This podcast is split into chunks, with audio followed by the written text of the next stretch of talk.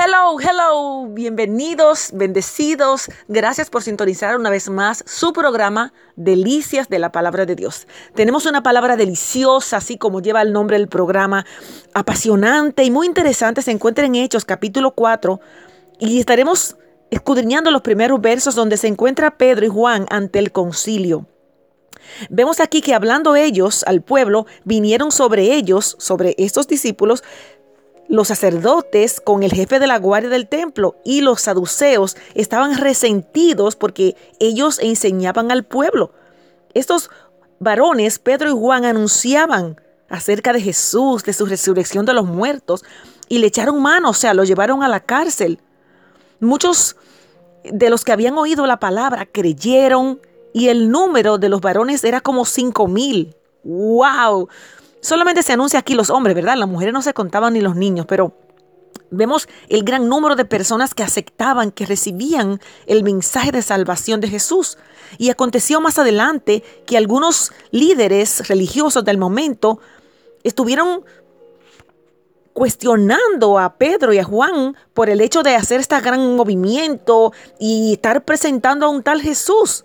Y les preguntaron, ¿con qué potestad o en nombre de o en qué nombre habéis hecho esto vosotros? Ah, pero entonces Pedro, lleno del Espíritu Santo, les dijo, gobernantes del pueblo y ancianos de Israel, puesto que hoy se nos interroga acerca del beneficio hecho a un hombre enfermo, de qué manera éste haya sido sanado, sea notorio a los, todos los varones y a todo el pueblo de Israel que en el nombre de Jesucristo de Nazaret, a quien vosotros crucificasteis y en quien Dios resucitó de los muertos, por él este nombre está en vuestra presencia sana, o sea, refiriéndose al hombre, ¿verdad?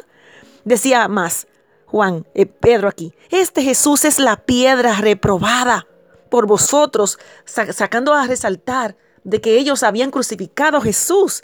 Fíjese aquí en el 4.12, le responde. Y en ningún otro hay salvación, porque no hay otro nombre bajo el cielo dado a los hombres en quien podamos ser salvos. Aleluya. No hay otra persona, no hay otro nombre. Aquí los discípulos estaban convencidos de que la mayor necesidad de toda persona era el de salvarse del pecado y de la ira de Dios porque ellos predicaron con, con, con pasión la verdad del Evangelio, recordando que solo por medio de Cristo podían alcanzar sabiduría, salvación. Y fíjese, si hubieran otros medios para la salvación, la iglesia podría estar tranquila. Pero Cristo mismo lo aseguró en Juan 14, 6, que eso no había otra esperanza de salvación para nadie que se aparte de la salvación. Solamente a través de Jesucristo hay salvación. ¿Ha asegurado usted para la vida eterna? ¿Ha alcanzado la salvación solo la, la que Cristo ofrece? Nadie más puede garantizarle salvación a su vida.